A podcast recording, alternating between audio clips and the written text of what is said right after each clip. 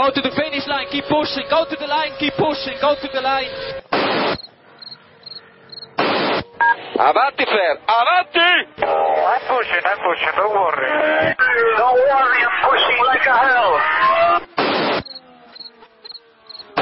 Che pushing, bellissimo, che pushing, eh. che pushing, continua a spingere, fantastico direi, fantastico. Hey guys, this is ridiculous.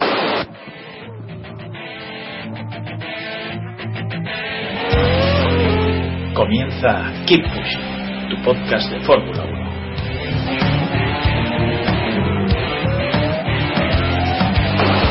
Fucking, fucking. What a fucking idiot.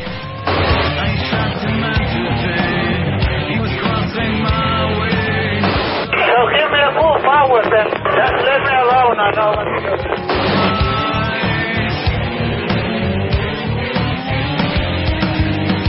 Stay out to see how the car behaves. We cannot fix it. It's not front wing. We cannot fix the damage. I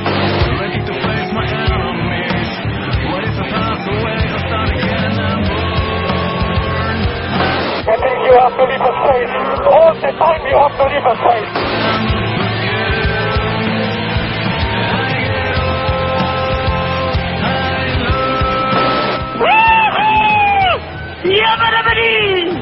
Ring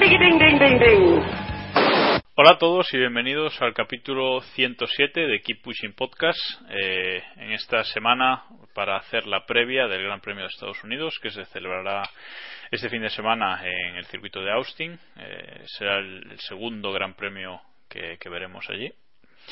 Pero bueno, antes de empezar a hablar de- del circuito y de Estados Unidos y de esta previa, eh, voy a presentaros a, a los que están hoy conmigo, que son pocos, pero valientes, ¿no? Eh, Diego Otero, buenas noches. Buenas noches, ¿qué tal? Y Héctor Gómez.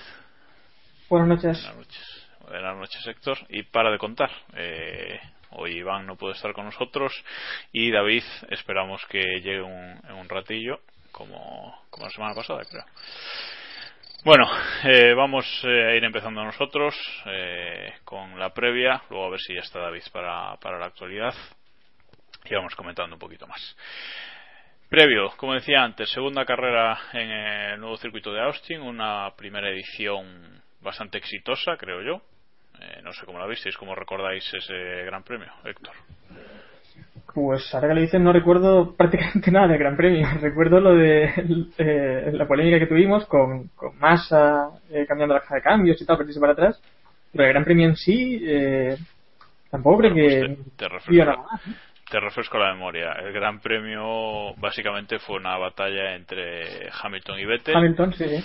entre Hamilton y Vettel que finalmente ganó Hamilton había ahí la polémica de si si Vettel fue adelantado por Hamilton gracias a un doblado que creo de hecho que era un HRT Eh, pero bueno la, la cuestión es que acabó ganando la carrera Lewis Hamilton Sebastián Vettel seis décimas por detrás y luego ya tercero Fernando Alonso a casi 40 segundos de, de Vettel con, De hecho, con ahora que mencionas el HRT, recuerdo que fue en, en el previo, eh, recuerdo que estaba el tema de Bill, que nombraba a la chatarra de HRT como uno de los peligros que tenía Vettel para perder el, el campeonato. pues en Austin en Austin se la jugó un poco parece ser Diego tú cómo recuerdas el Gran Premio tampoco te acuerdas mucho. Eh, hombre, no tengo un recuerdo muy, muy vivo del Gran Premio, pero sí recuerdo que había sido divertido, que el circuito era interesante. Yo ya cuando vi el plano ya dije que este circuito a Tilke le había salido mal, no, no le salió como a él le gusta y como resultado tuvimos un circuito bastante interesante, tiene unas partes divertidas y que yo creo que da bastante juego dentro de lo que es un circuito Tilke. Y poco más, a ver si la carrera de este año es más emocionante aún que la del año pasado y a ver que si Vettel gana, pero no por aplastante dominio. Al menos es un circuito que tiene pues un poco de, de variedad, ¿no? Tiene esa subida también tan espectacular que, que casi parece un muro cuando la ves desde por el frente. Es Y diferente. Tiene unas, Mm, tiene unas curvas enlazadas también así bastante divertidas y, y el curvón ese que me recuerda a, a la mítica curva de, de Turquía, ¿no? Que es lo único que tenía aquel, aquel circuito. sí pero quiz- quizás lo más aburrido de del circuito este como dice Diego que le salió mal a Tilke porque es bastante bonito y divertido eh, sea precisamente esa zona, ¿no? Porque esa zona de, del Curbón no acaba de no acaba de ser La como anterior, de ¿no? La Turquía. zona anterior, esas curvas. Sí, no, la zona anterior y yo incluiría el Curbón también. No acaba de no acaba de ser como la de Turquía sobre el plano sí, pero luego allí parece que los pilotos no no lo sienten muy igual. También pasa en India, ¿no? Con el, con esa gran curva que tampoco acaban de de seguir. India es una mierda. Bueno, ese le salió bien, ¿no?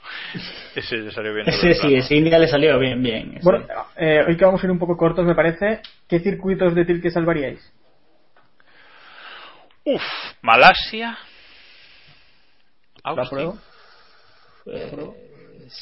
Y- ¿Corea? Corea, no, eh, Corea, perdón. Eh, No. ¿India no lo salváis? No, ni de broma. India Ni de tiene broma. cosas buenas, ¿eh? A, a mí me parecen. A mí, vamos, a mí no me gusta, en absoluto. También te digo que yo. Motorland, no está en la Fórmula 1, pero también va. Sí, bueno, pero eso no cuenta. Eso no cuenta. Yo, yo es que creo que reduciría el calendario a la mitad del calendario actual de la Fórmula 1. Yo lo cortaba por la mitad y creo que me llegan para seleccionar los, los circuitos que me gustan. Y bueno, y China tampoco está mal. A mí no me gusta China. No, yo, yo, yo ahí estoy de acuerdo con, con Héctor. China no me disgusta no me disgusta demasiado. Esa esa larga recta de atrás y esa frenada fuerte tal no, no, no está nada mal.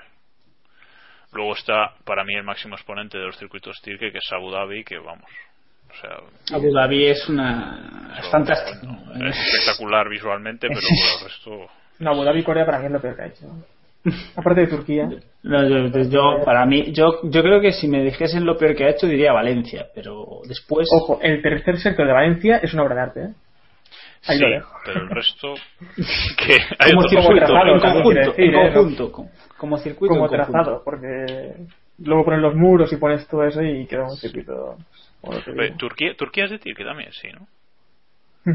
Sí, bueno, pues que Turquía, sí. Turquía yo también lo hablaría. ¿eh? Aparte del Curbón como circuito, a mí me, me gusta bastante. Y a Massa también, pero a los demás creo que. Sí, no. No, además Turquía tiene bastantes desniveles y tal. A mí Turquía me, Turquía me gusta bastante también. Pero bueno, ya no está en el calendario, así que poco más. Eh, bueno, no sé si queréis destacar algo más del Gran Premio del año pasado. eh, que fue exitoso para el público mexicano. Creo que el 40% de, Ujú. del público fue mexicano y este año parece ser que o se debería volver a repetir, vamos. Ya luego el año que viene a ver qué pasa. Ya luego el año que viene ya luego comentamos, pero sí, a ver qué a ver qué pasa. Y bueno, simplemente eso, recordar esa polémica de Massa que le rompieron eh, el sábado por la tarde las eh, los sellos de la caja de cambios para que Alonso saliese una posición por delante, que se estaba jugando el mundial. Bueno, no le salió mal de todo a, a Ferrari la jugada, pero polémica hubo, evidentemente. Bueno, seguimos. Eh, neumáticos. Pirelli lleva a Austin, creo que la misma elección que el año pasado, medios y duros, así Mm. que una otra entrega de Pietrelli, ¿no, Héctor? Pues el año pasado vimos ya una degradación muy muy baja, si no recuerdo mal, creo que la mayoría fue una parada, así que aunque imagino que estos este año sí que tendrán que ir a dos, porque sí que es un poco más y además llevan más carreras los monoplazas, no sé, eh, no creo que veamos tampoco nada muy raro. Esperemos. Esperemos que no estalle algún neumático que En la subida. en la y sale volando de esto. Sí, es que son, son unos aburridos, tío. Ahora que ya el, el mundial está decidido, el subcampeonato está más o menos decidido, constructores también están ahí, ahí. Bueno, está un poco el tema Mercedes-Ferrari, pero bueno, con más ahí, Mercedes lo tiene bastante de cara. Tío, podían traer super blandos y blandos o algo así. Por lo sí, menos. una carrera de cinco paradas, tampoco está Claro, por lo menos. Hamilton por lo 7. menos Nos vamos a divertir. O, o mejor, super blandos duros. Una cosa así interesante. Sí, Es sí, que ¿dónde, ¿dónde quedó lo de Pirelli de, de saltarse una gama de neumáticos? Uy, eso quedó no hace mucho. hace Eso- mucho ya. eso- Me, acuerdo, me acuerdo de un tweet que puse yo, creo que hace dos o tres carreras, sí, lo recuerdo. eh, que de, de la elección de neumáticos Pirelli esta temporada, ¿no? Pues lo de saltar compuestos creo que lo hicieron dos o tres veces. No, no me acuerdo ahora mismo, pero vamos, muy, muy poco este año. Sí, las selecciones así normales eran medios y duros, creo, la, la más habitual. Sí, sí, sí, sí. sí. O sea que increíble. Venga, que vuelva a Bristol ahí. Que eran, esos sí que eran neumáticos blandos y Sí, sí, entretenidos. Bueno, siguiente, siguiente asunto, el DRS. Eh, doble zona de DRS. Creo que el año pasado solo tuvimos una. Ahora mismo no me acuerdo. Sí, sí, una, una zona Una zona, ¿no? Bueno, este año doble zona, aparte de la larga recta de atrás, eh, que es donde estaba el año pasado, también tendremos la recta principal. Eh, interesante punto de adelantamiento, ahí con esa subida, con esa curva, con esa primera curva. Doble, doble zona de detección, supongo, por la sí, por supuesto, sí, sí, sí. Doble zona de detección, doble zona de activación. Bueno, el año pasado nos dio bastante juego el DRS, no sé este año, Diego, ¿cómo lo ves? Eh, mal, como siempre, pero. pero bueno. es algo con lo que hay que aprender a convivir. Bueno, yo en circuitos que hay sido una larga recta como China, Corea eh, o aquí, creo que da bastante bastante juego, pero bueno. Ya ya veremos qué tal. Bueno, si no es por eso, de hecho el año el año pasado Hamilton no habría adelantado a Vettel seguramente, pero bueno. ¿Ves? Un motivo más para decir que el DRS es una mierda. Está clarísimo que. El DRS no sirve para nada. No, no, no, muy mal. DRS división. ¿Tú lo ves bien, Héctor? El DRS sí, precioso, a mí me encanta. vale, pues entonces danos tu meteo. La meteo de Héctor para este fin de semana. Cuando el grajo vuela abajo, hace un frío del carajo. Bien, No, la, cosa es que, no, entender, la cosa es que me he mirado bien, pero eh, recuerdo que el año pasado también eh, tuvimos otro problema que fue que Pirelli esperaba, recuerdo unas declaraciones de Polenbury que decía que esperaban unos 40 grados y al final tuvimos 20. Así que veremos también qué temperatura tenemos este año. Estoy entrando ahora mismo, mira. No, en principio parece que andará sobre los 25 de máximo o así. O sea Vamos, como el año pasado, sin mirar. Sí, tampoco hará demasiado demasiado calor. Pues no sé Pirelli de dónde se sacó los 40 grados, pero La duda cosas suyas. la duda quizás esté en el sábado que parece que hay una pequeña posibilidad de lluvia, pero bueno, no sé. Por el resto eh, eso, soleado con Ah. alguna nube, pero el sábado hay una pequeña opción de lluvia eh, a la hora de, de la clasificación, pero bueno. Pero ya veremos este año pasa. no llueve, este año es el más seco de, Sí. de los últimos 20 años. Veréis en Brasil. Qué risa. Pues a ver, a ver si yo lo- todo lo yo vivo en Brasil y tenemos una carrera divertida, por lo menos. A ver si no Esa, tenemos esa despedida, esa despedida de Massa en Ferrari ahí con la lluvia, con lo que a Massa le gusta la lluvia. Sí, sí. Eso puede ser precioso. Hombre, él ganaba carreras con lluvia, pero otra cosa no, pero carreras. Por eliminación. Por eliminación. Por eliminación. Rompiendo al- tirando al resto, estilo Maldonado.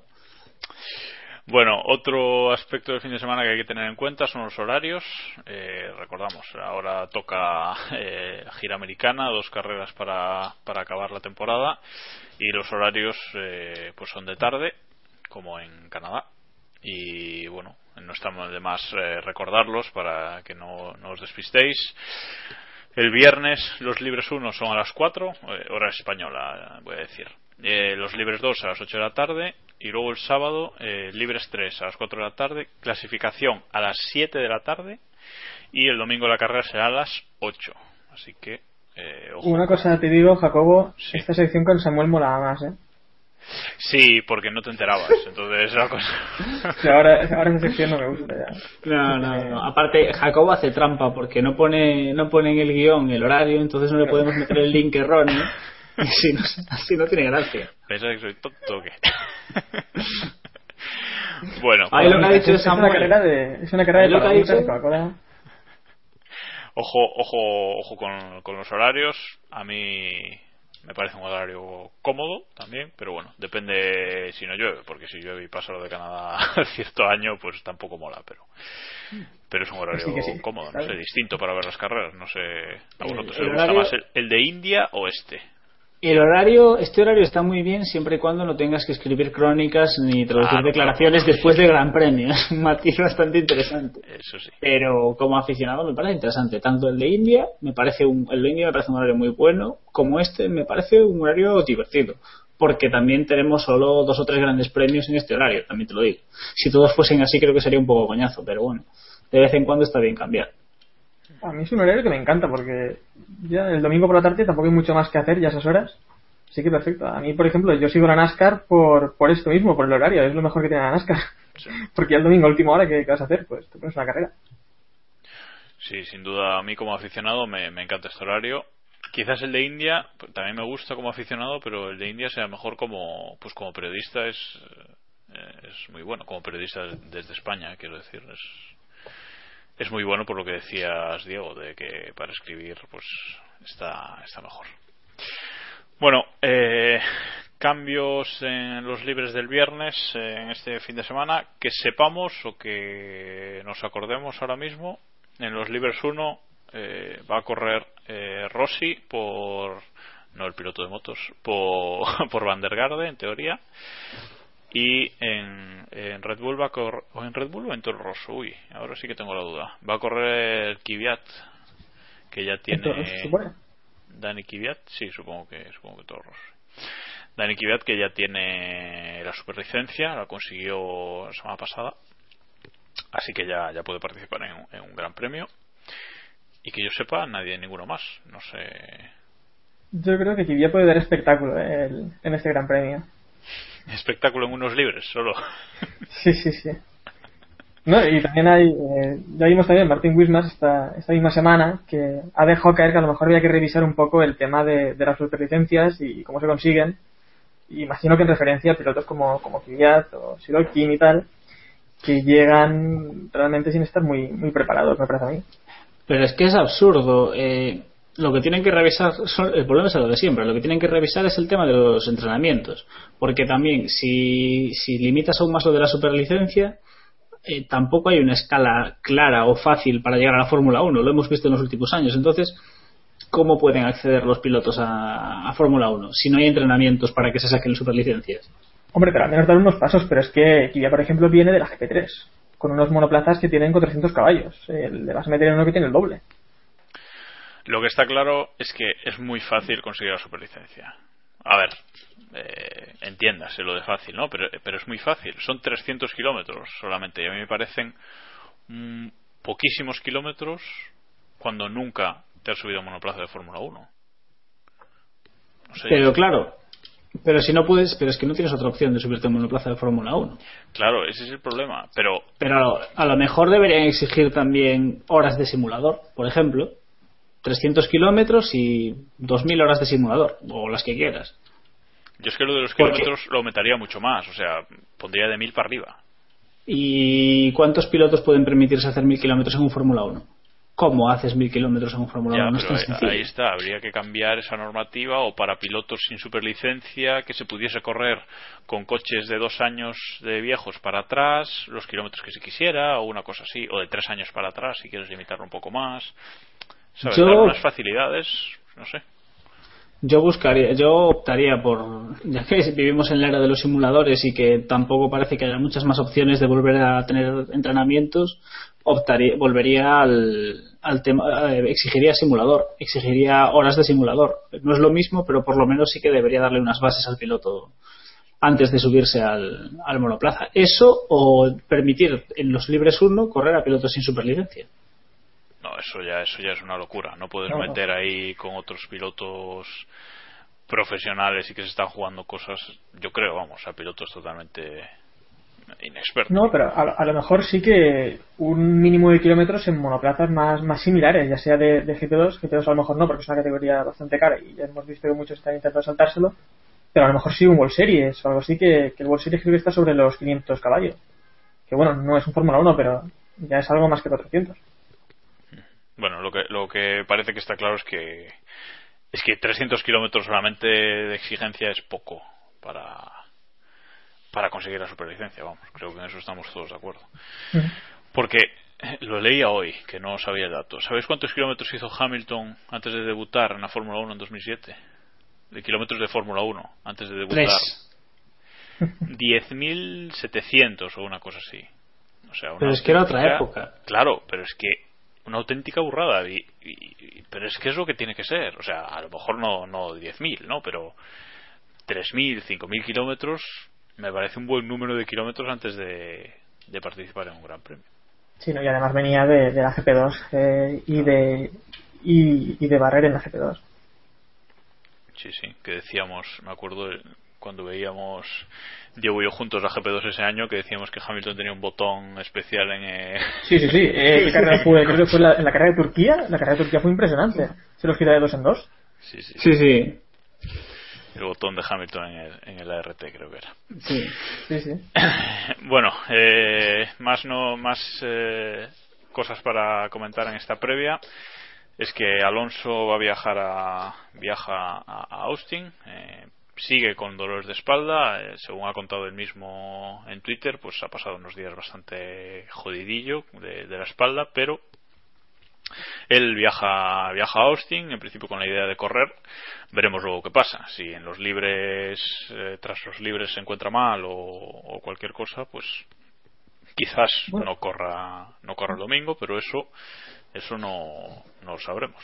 Eh, ya lo Primero- sabremos a lo largo del fin de semana. Primero Héctor. también tiene que primero también tiene las pruebas de médicas del jueves, que ahí es donde veremos si le dan el alta, el alta no, quiero decir, si le dejan participar o no, que imagino que sí.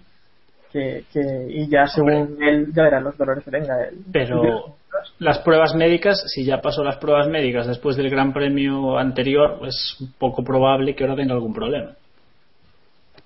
No sé.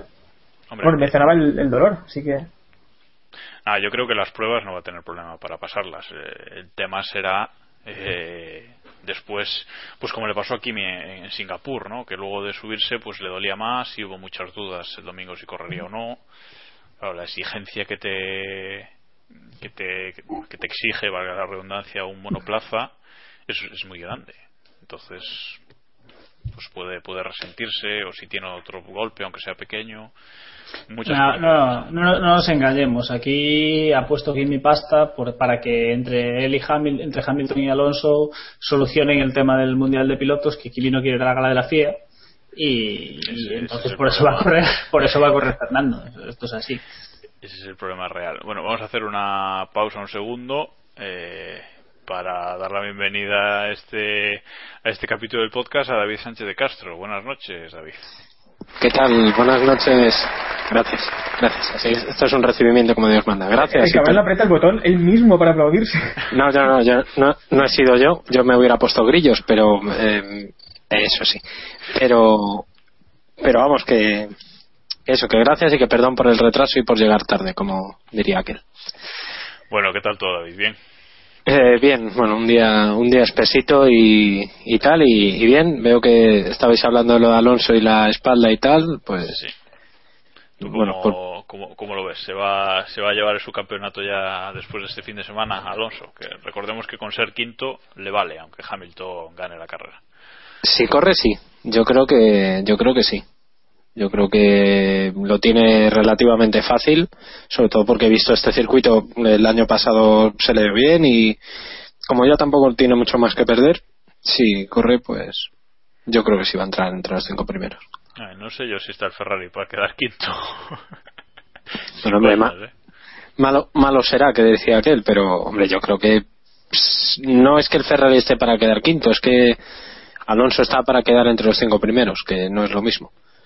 Pero, pero yo creo que sí, yo creo que sí lo puede hacer. Bueno, si hacemos unas cuentas rápidas, eh, tenemos a los dos Red Bull, de los cuales quitamos a uno porque Weber se le incendiará el casco o una cosa así. Eh, tenemos a los dos Mercedes, que Hamilton tendrá problemas con las ruedas, con lo cual quitamos a otro más. Y luego están los dos Lotus, que solo contaremos a Grosjean, porque el otro piloto no conocerá el coche. Con lo cual tres, Alonso puede quedar cuarto fácil. Si le da la venada masa de quedar por delante también puede ser, pero el quinto puesto Pero me a- parece difícil. A Massa lo solucionan en algún momento haciéndole una paradita o alguna cosa fácil. Sería lo suyo, sería lo suyo. Vale, eh, pues no sé, si quieres comentar algo más de la previa, eh, Yo sí, David, un que tema. no- bueno, Héctor, Me David, cuela, vete pensando si, ti- si ti- te apetece comentar algo que, que a lo mejor No, ya que, hemos comentado, eh, pero si te apetece decir algo. Héctor, di. En caso de que no corra Alonso, ¿quién metemos ahí en Ferrari? A Me Pedro. parece que lo tienen decidido. A Pedro. Los rumores, los rumores indican que es, que es Bianchi. Algo que no le mucho sentido, estando ahí de la Rosa como tercer Que no, que no, que, tiene que es, que es Pedro. O sea, es que no ha lugar a dudas. Mm, A principio de temporada, eh, o bueno, claro, a principio de temporada, de aquí a- desde enero a aquí han pasado muchas cosas, pero yo estuve en un acto con, con De La Rosa en enero y la pregunta fue esa, exactamente esa. En caso de que no pueda correr Alonso Massa, ¿te montas tú en el coche? Y él dijo sí. no hay no hay lugar a dudas. Esto fue en enero, insisto. De aquí a, a entonces han podido pasar muchas cosas. También creo que es lo más lógico que corra que corra Pedro o Marc o tal, pero que llamen a otro de otro equipo no, no me parece normal. Hombre, en el caso de Ferrari sería lo más normal. De la Rosa tiene más o menos frescos los monoplazas, está en el equipo y Ferrari tampoco se está jugando. O sea, yo creo que es una maniobra bastante lógica, más que meter, conoce seguramente más el coche que cualquier otro piloto que metan de fuera. Posiblemente. Caso diferente podría ser, lo hablaremos después, el tema de Lotus, porque no tienen un piloto con garantías en principio en el equipo, pero con De La Rosa lo, sería lo habitual. No tan, no tan habitual sería que corriese en el resto de los 10 equipos en, lo que, en los que lo han sentado en las últimas dos semanas. Pero eso es otro tema. A ver, pero lo que, no, lo que no tiene sentido es que pongan a Bianchi para un gran premio y buscándole un marrón gordísimo a Marusia, porque vamos, Marusia tendría que buscar otro maletín por ahí que no sé. No, sé yo. No, bueno, y luego, y, y un y un morlaco también para el propio Bianchi. Pues claro, se jugaría eh, justificar su propio hype. O sea, ese, esa calidad que yo creo que sí tiene eh, Bianchi, pues hombre, aquí tendría una oportunidad de oro para, para, para demostrar que sí es realmente tan bueno. Pero bueno, veremos. O no. La, la información de, de, que Bianchi sería el que reemplaza a Alonso viene de la Gaceta de Sport. Veríamos, veríamos si tiene razón o no. Yo- Pero bueno, que de todas formas yo creo que con Alonso tampoco. Yo opino como David, si Alonso no está, va, a- va a ser de la Rosa casi seguro, ¿eh? Pero bueno. Bueno, y lo de hype de Bianchi, que Bianchi es el, es el primero en la clasificación, es el primero de los cuatro de atrás, ¿eh? Ojo. Sí, sí, no, no, si no digo que no esté justificado el hype, pero que esto es como todo, o sea, eh, digamos que entre comillas es fácil brillar con un desde atrás, pero cuando estás en, en un coche competitivo, entiendas el Ferrari como un coche más competitivo que el Malusia, lógicamente, eh, pues hombre, tienes que tienes que demostrar lo que vales, Sí, sí, que se lo digan a Badower, si eso no... correcto, o a Mikasalo o a otros tantos, o sea que No, pero hemos destacado demasiado a Bianchi y, por ejemplo, nos hemos dejado a Van der Garde, que para mí también está haciendo grandísima temporada. Está haciendo muy Van bien. der Grande, te decía que Van der Grande, sí, sí. Desde aquel mensaje de radio a mí me ganó, la verdad. No, y tuvo Y- otro, y vas- tuvo otro en, en sí, un par de carreras después puede ser. después que dijo que el idiota le había roto el alerón, no sé qué. Sí, sí, sí, sí, sí. Es, por, por, por la radio es bastante, bastante grande, sí. Sí, No, sí. y en estas últimas carreras lo está haciendo bastante bien y está siendo el mejor de los de estos cuatro últimos pilotos. Bueno, vamos a dejar, vamos a cerrar este previo del Gran Premio de Estados Unidos 2013 con nuestra porra habitual. Eh, así que bueno, sé que algunos ya la tenéis preparada, así que bueno, voy a empezar por la de Iván. Venga, así os dejo a los que no la tenéis pensada irla pensando. Decimos pole, podio y el décimo primero. Así que Iván, que hoy no ha podido estar, pero nos ha dejado su apuesta, dice que pole y victoria para Rosberg, segundo Vettel, tercero Hamilton y el décimo primero, él ha dicho directamente Kovalainen, que es quien cree que, que va a ser el sustituto de... Jodido troll. No, no, no. él, él- él ha dicho, él ha dicho Kovalainen, no ha dicho que crea que sea nada. Él ha dicho No, que ya, no ya, va ya, a ser él ha dicho- él ha dicho Kovalainen, pero Nadie ha matizado si va a correr en Force India, en Ferrari, Vale, en vale. Lotus o en, o Bueno, en ahí- Brabham. Ahí lo lleva, ahí lleva razón Diego. Sí, sí, sí, Era- no, no, no, ahí lo esto dejo, es ahí lo así. dejo, vale, no digo nada más. Entonces, Kovalainen, ya está. No, no le pongo, no le pongo el mono todavía. David, tu porra. Yo también apuesto por, por Mercedes, pero yo creo que va a ser Hamilton el que hace la pole. eh, y luego llega Maldonado por detrás y le embiste en una salida de boxes totalmente cómica y payasesca. Y la victoria será para Nico Rosberg, segundo Fernando Alonso con la chepa jodida y tercero Sebastián Vettel. Y el undécimo va a ser el sustituto de Kimi, sea quien sea, que yo entre paréntesis creo que va a ser Valsecchi. Sí, pero tú has dicho el sustituto de Kimi, o sea que eso... Yo digo el sustituto, no, no, yo me cubro, yo digo el sustituto de Kimi. Sí, menos, sí, mal, sí, sí. menos mal que no lo tienes que poner en la porra Castrol porque si no estaría jodido, pero vale. Diego, tú... Que por cierto, perdón, perdón, luego explicamos, luego explicamos qué pasa en el caso de, en este caso con las apuestas de Kimi y no Kimi. Sí, vale. Continúa. Eh, Diego, tu apuesta. Eh, ha puesto eh, pole y victoria de Vettel, toca la octava.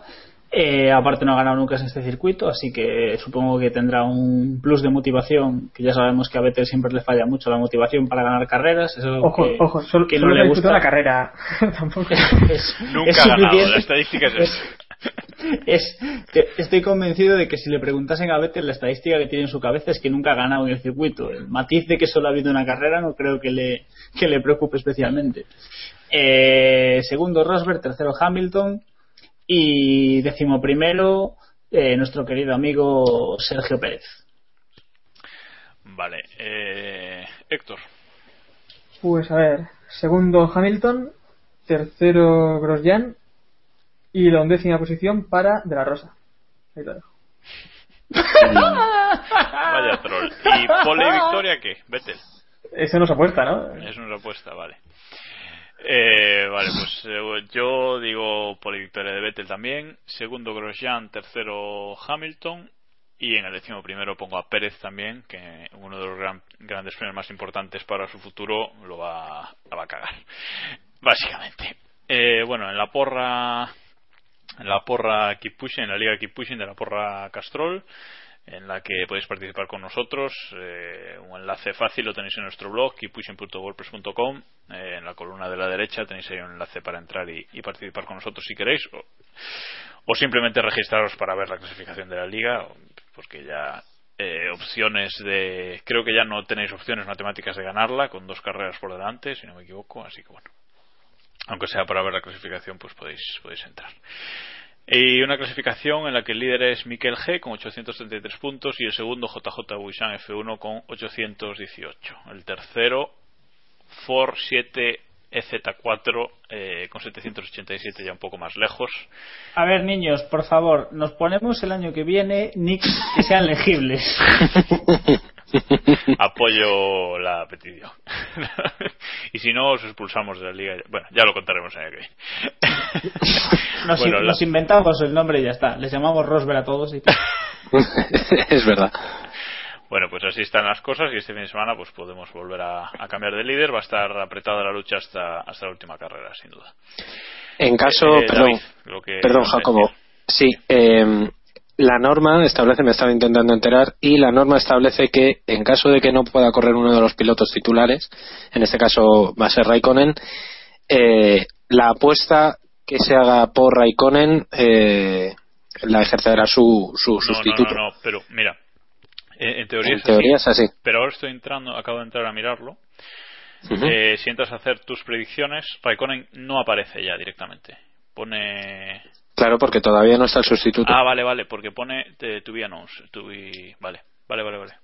Nada, Claro, nada. o sea, en teoría, en teoría, eh, como el viernes ya va a estar anunciado quién va a ser el sustituto de, de Kimi, pues meterán una foto, el, el código del, del piloto que sea y, y esos puntos pues eh, son los que ejercerán para la para la apuesta.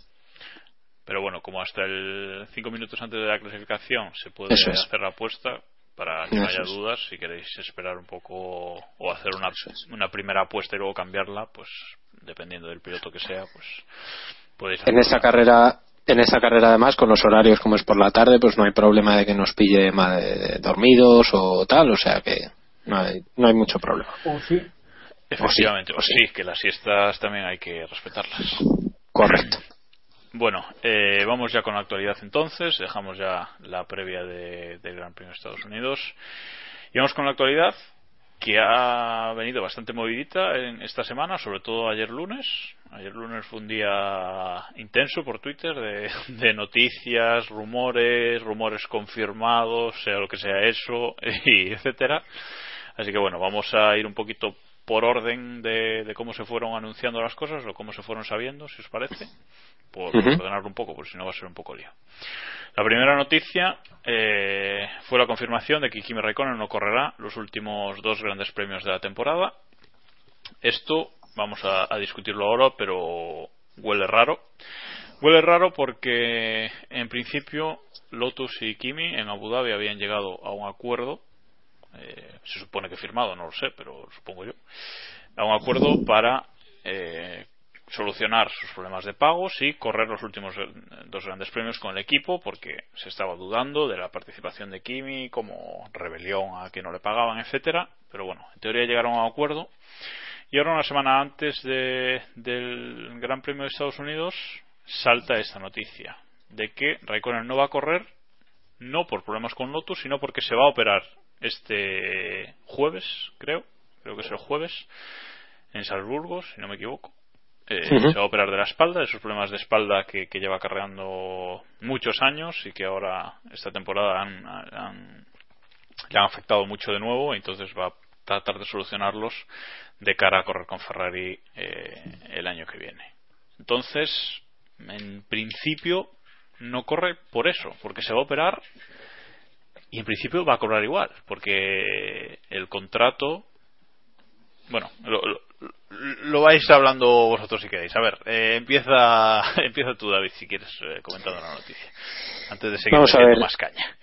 Esto. Eh, los mal pensados dicen que la excusa de la lesión es para agarrarse a una de las cláusulas que tiene el contrato de cualquier piloto en el que puede perderse un determinado número de, grandes premios por una lesión o para solventar una lesión crónica como es el caso de, de Kimi Raikkonen. ¿Por qué?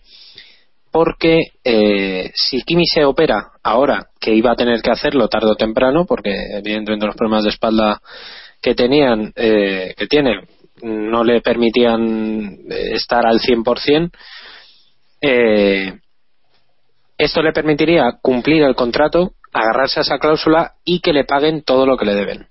Esto es lo que dicen los malpensados.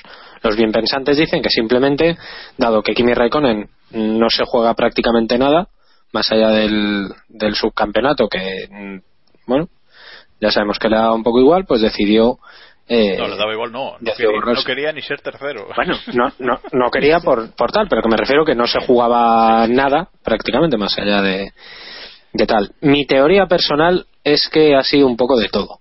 No es casual que esta decisión la haya tomado al día después, o bueno, que la anunciara al día después de estar en Maranelo, como parece ser que, que estuvo.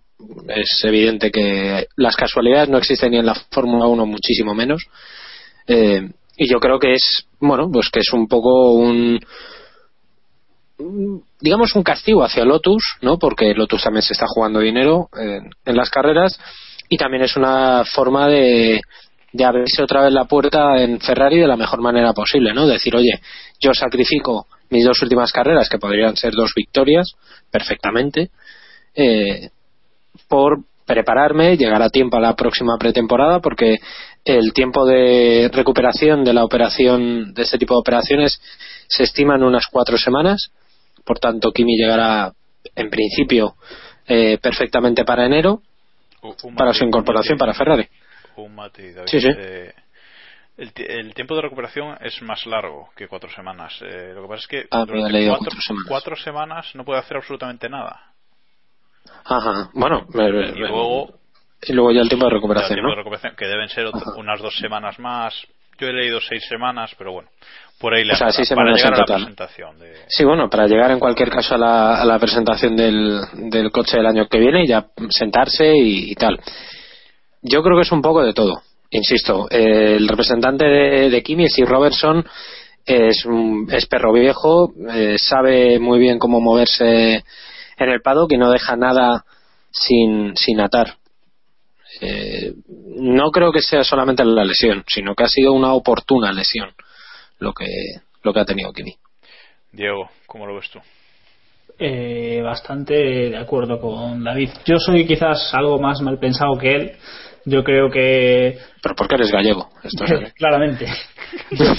a mí me parece bastante claro que, que Kimi Lotus, o sea, parece que Kimi Lotus llegaron a un acuerdo en, el último Gran Premio. Recordemos que en el último Gran Premio también se empezó a anunciar, anunciar, a, anunciar que el tema de Quantum estaba cerrado. Se empezó a hablar de que Quantum quería Hulkenberg. Han pasado los días. Quantum no ha dado señales de vida y supongo que Kimi, entiendo que el dinero de Kimi estaría relacionado con el dinero de Quantum y al ver que la cosa volvía un poco a estar como estaba hace unos hace algunos grandes premios han optado por la por la vía rápida. Han dicho, nos vamos de aquí, nos vamos a operarnos, tenía, tenía que, Kimi tenía que operarse, como hemos comentado, y decidieron adelantar la operación. Sabemos que a Kimi no le importa especialmente, eh, probablemente, el tema de, de perderse un par de carreras, sobre todo si estaba tocado de la espalda y les ha venido un poco todo de perlas, digamos, para evitar posibles problemas contractuales. Pero vamos, yo estoy bastante, yo estoy convencido de que si Quantum hubiese firmado en el anterior Gran Premio y hubiesen puesto, y hubiesen pagado a Kimi, Kimi correría estas dos, estas dos carreras. Hombre, yo creo que, que en Maranero le dijeron, mira, haz esto, opérate ya, que si en Lotus no te al final no te pagan porque se la vas a jugar pues te, te pagamos nosotros que ya te hemos pagado un año sin correr mal será que te pague que no te paguemos otro. Héctor. No pues prácticamente lo habéis dicho todo. Yo soy igual de mal pensado prácticamente y estoy también contigo en, en el tema Ferrari que yo también veo eh, que Ferrari ha podido hablar con él y hacerle algún tipo de petición también sabiendo el estado de su espalda y que lo quieren tener en perfectas condiciones para la temporada que viene. Y aparte, pues eso, que en el campeonato de constructores tienen a Lotus, que está muy atrás, pero que los resultados, pues viendo los de ambos equipos, aún les pueden alcanzar. Hombre, tan atrás no están atrás. Son 26 puntos entre Ferrari y Lotus. Y viendo el rendimiento de un equipo y del otro, en dos carreras no sería difícil con, con Kimi y Grosjean a pleno rendimiento. Ahora, desde luego, que va a ser prácticamente imposible para Lotus vencer a Ferrari. Creo yo. Bueno, bueno, recordemos que tenemos a Alonso tocado de la espalda y además en el otro coche. a ver. vale. vale, pero es de podio en podio, así que. Sí, es que es eso. La cosa tampoco. Tampoco es que Ferrari lo tenga muy, muy, muy arreglado todo, ¿eh? También, a ver, por, por poner un poquito de, cordura, eh, bueno, cordura o lo que sea. Eh, cordura, ¿eh? Bueno, pues no mucha. A ver, hay un. Eh, los dos circuitos que llegan ahora no son cómodos para la espalda de nadie. O sea, recordemos la subida que tiene Austin ahí ciega, tal, no es cómodo. Y, y Brasil, bueno, pues todos sabemos que tiene un asfaltado, reasfaltado, requete asfaltado, que no hay un Cristo que le quite los baches desde hace 60 millones de años. O sea, eso no, no tal. Si Kimi estaba tocado y se iba a tener que operar igual, yo entiendo que elija ahora el, el momento. Que, que, a ver, insisto, el timing es perfecto porque le viene muy bien para presionar a todo el mundo que tiene que presionar. Pero, joder, igual solamente lo ha hecho pues porque se tiene que operar. Y mejor ahora que no dentro de un mes. Digo yo. Bueno, igual, igual sí, igual. Digo, eh, que, que, que igual no, que posiblemente no, pero yo qué sé. Bueno, lo comentaba, lo comentaba Diego antes, el asunto Quantum, Quantum y Lotus, eh, ese acuerdo que se dio por cerrado en, Abu Dhabi, incluso Autosport lo dio por cerrado, pues parece que el acuerdo sí está cerrado, sí está ahí, pero el dinero sigue sin llegar. Eh, ahora le toca a Quantum pagar o, poner el dinero en Lotus que, prometió, el dinero que, prometió por el equipo, sería lo que falta. Y ese dinero no ha llegado. Llevamos muchos meses ya hablando de esto, muchos meses esperando, esperando el dinero de Quantum, que no ha llegado. Y bueno, un problema para el equipo de cara al año que viene, que seguramente influirá y mucho en la decisión de qué piloto, de qué piloto sustituirá a, Kimi Raikkonen y en la decisión de ahora quién, quién le sustituirá a Kimi en los dos grandes premios que faltan porque yo supongo que si el dinero de Quantum estuviera ya aquí, Hulkenberg, sin ninguna duda, correría ya con, con Lotus. ¿Por qué no? Sería, si el dinero estuviera seguro, ¿por qué no? Bueno, eh, la otra opción es David Balsecki, piloto, tercer piloto del equipo. Lotus ya dio oportunidad a, su tercer piloto el año pasado en, en Monza. Héctor, ¿cómo ves esto? Pues a ver, aquí hay mucho tema eh, eso es lo que tú comentabas. Si llegara el dinero de Quantum, yo creo que la apuesta segura era, era Hulkenberg, ya también a tarde para la temporada que viene. Y lo que comentábamos antes, necesitan un piloto que les asegure eh, sumar puntos importantes junto con Grosjean para superar a Ferrari en esos 26 puntos, ¿no? Comentadas que hay en la, en la clasificación de constructores. Eh, yo, David Balsecki, no le veo en esa posición como para para luchar por lograr por lograr este resultado. Y, y Hulkenberg también lo iba a tener complicado, pero bueno, al menos es un piloto que, que ha estado esta temporada en la pista, conoce perfectamente los neumáticos, es un piloto de calidad y sí que puede aportar suficiente como para como para estar ahí arriba. Y luego la otra posibilidad que no has comentado, que la, también la comentaba mi casado, y para mí también la mejor opción sería eh, Kovalainen, Heikki Kovalainen, que, que bueno, ya también conoce ese motor, que Hulkenberg por ejemplo es el- creo que es el único motor, sí, es el único motor V8 que no ha probado, Hulkenberg que no ha pilotado. Y Kovalainen conoce el motor, ha estado en seis entrenamientos libres esta temporada y también puede ser una opción bastante buena. Si no quieren ya traerse a Hulkenberg o no quieren contar con, con bueno, Maldonado también había problemas contractuales. Eh, sobre el tema Hulkenberg, comentar que, por aclararlo, comentar que el diario Bild hace un par de horas eh, ha publicado que Lotus no, que, perdón, que Hulkenberg no va a correr para Lotus ni en Texas ni en Brasil. Eso es la información del diario del diario Bild alemán de esta tarde. David. Yo veo bastante claro que Hulkenberg no, no va a correr. Primero porque no tengo nada claro en absoluto que vaya a ser el piloto de Lotus el año que viene. Ojalá lo sea y sinceramente lo deseo, pero no lo tengo nada claro. No, si no llega Quantum. no Por eso, o sea, o sea, Quantum paga primer aviso. Yo nada más digo eso.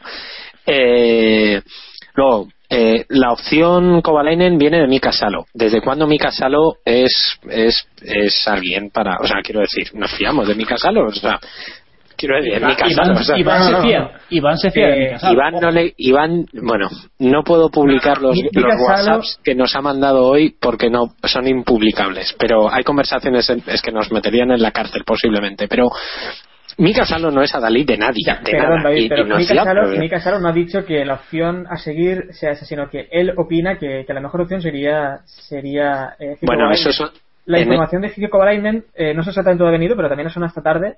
Eh, no sé si estamos atentos, pero también habían rumores de que de que pueda ser seleccionado. Pero vamos, Mika Salo lo que ha dicho es que para él sería la mejor opción. No ha dicho que haya una posibilidad real. Ojo, es una opción bastante lógica, sobre todo por lo que tú has dicho. Quizás de las opciones que hay es uno de los, si quitamos a Hulkenberg evidentemente, es una de las opciones más preparadas de, de aquí. Conoce el circuito porque ya lo disputó, disputó el Gran Premio el año pasado. Es un piloto más o menos solvente, está más o menos en forma.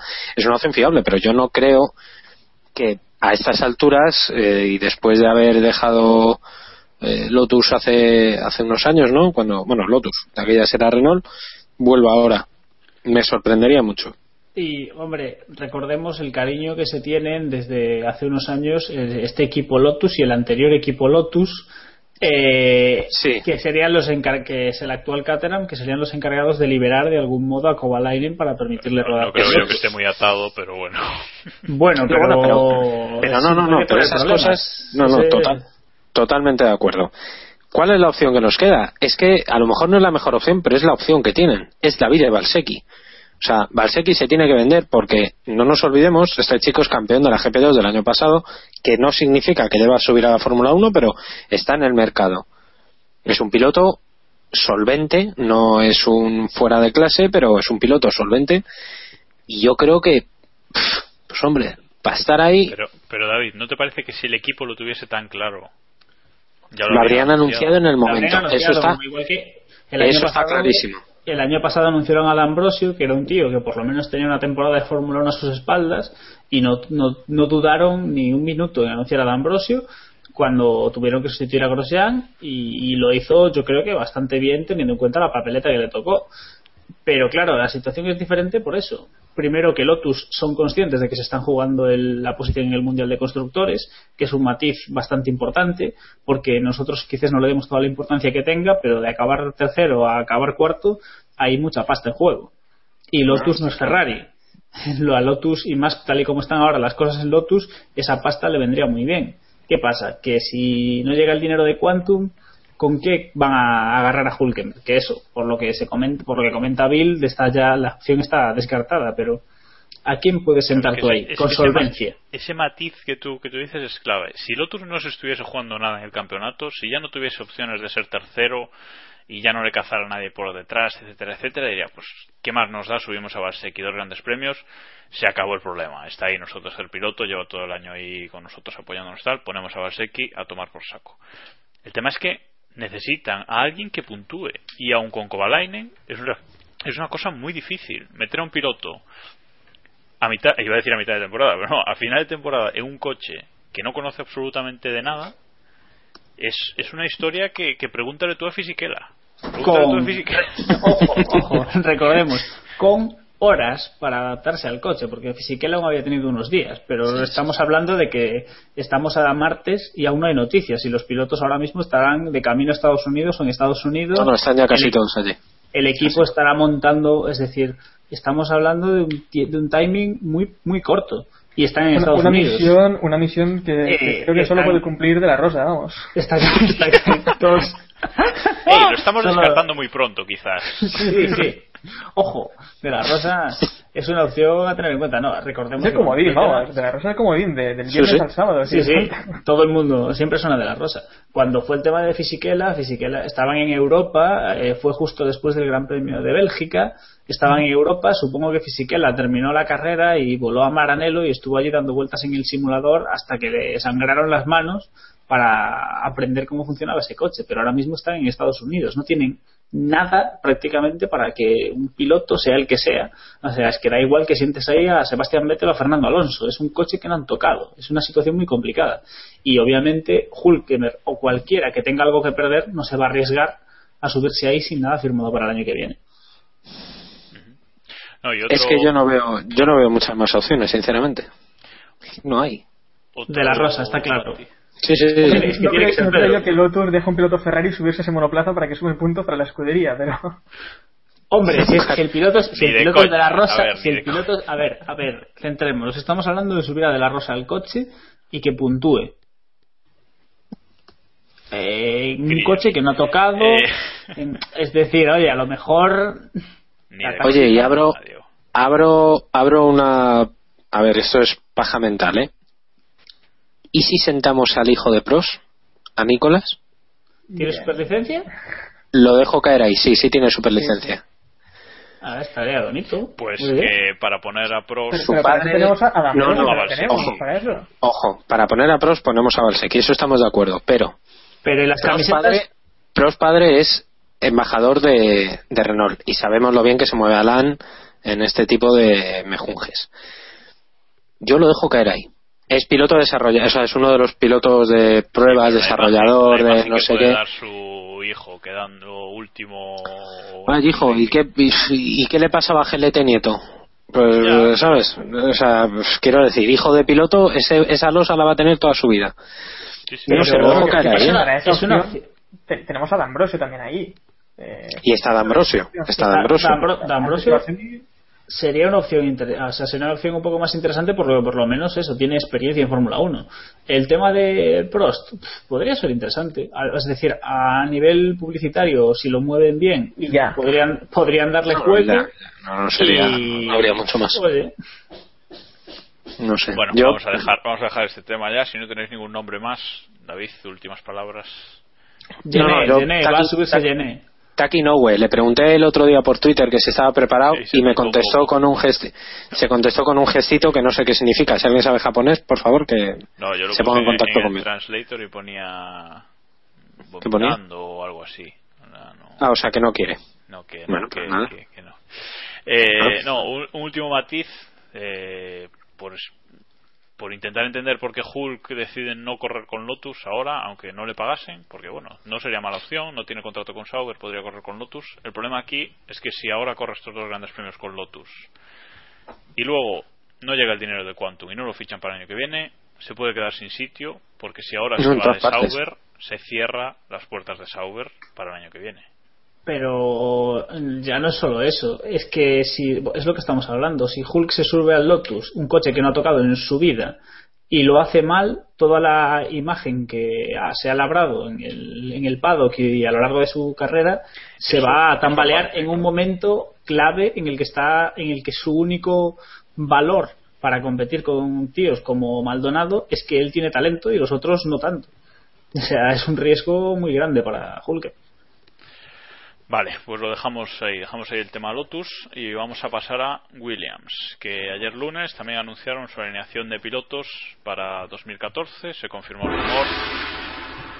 Felipe Felipe Massa ficha por Williams para 2014, no se ha dicho por cuánto tiempo, se ha dicho que para el año, supongo que será Multigear, multigear, multigear. Multigear, sí, sí.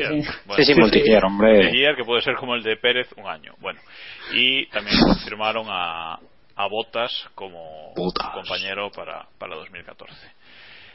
Antes de, antes de nada, voy a poner un corte con la opinión de Iván, que nos ha enviado, así que volvemos ahora. No, God! No, God, please, no! No! No! No! Vale, y después de esta gran opinión de Iván sobre el fichaje de Massa por, ¿Qué va a decir? por Williams, podemos seguir. Eh, bueno, sale Pastor Maldonado, eh, oficialmente ya, de Williams eh, en 2014. Sale también PDVSA, eh, también, también lo ha confirmado Claire Williams, por si, por si aún quedaba alguna duda de que se pudiese quedar la petrolera venezolana.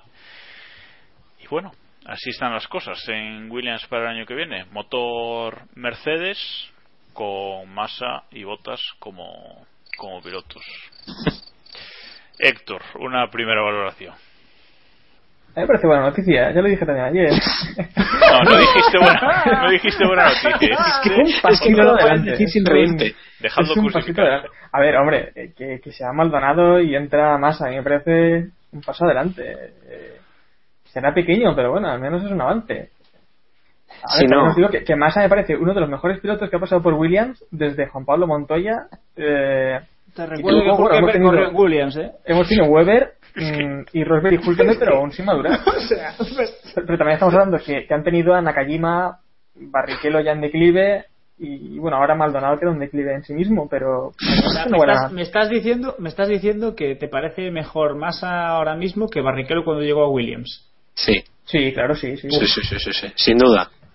Sin duda, vamos, eso, Diego, a ver, vamos a ser serios. La, la noticia de Massa Williams es, es, es absolutamente caótica para la gente de Groves. En plan, pues ya que estamos metidos hasta la mierda, hasta el tobillo, pues vamos a meternos hasta la rodilla, que total, olemos a mierda igual.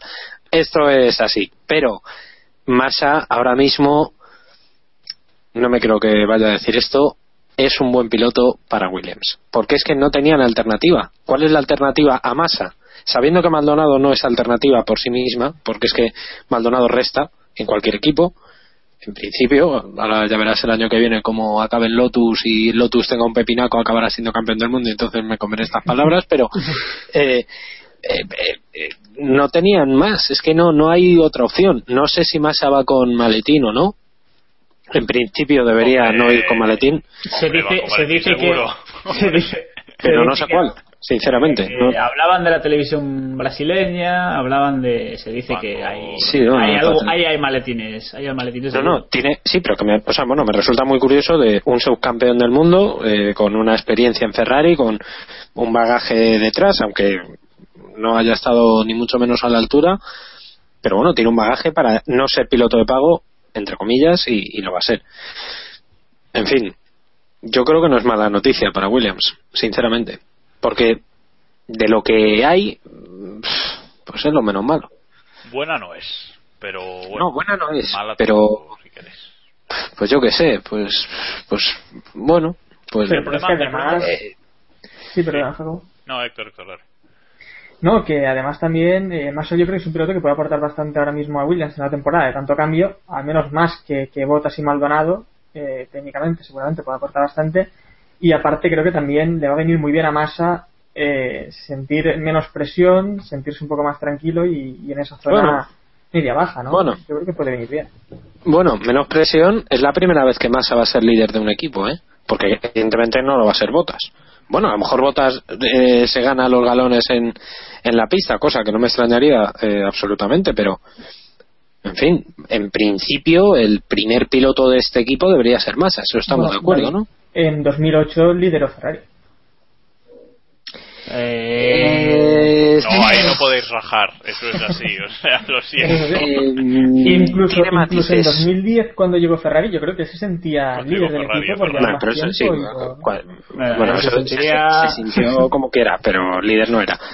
Lo de 2008 tiene muchos matices, muchísimos matices, porque fue líder eh, prácticamente por las circunstancias, no fue líder porque Kimi se borró descaradísimamente, ¿sí o no?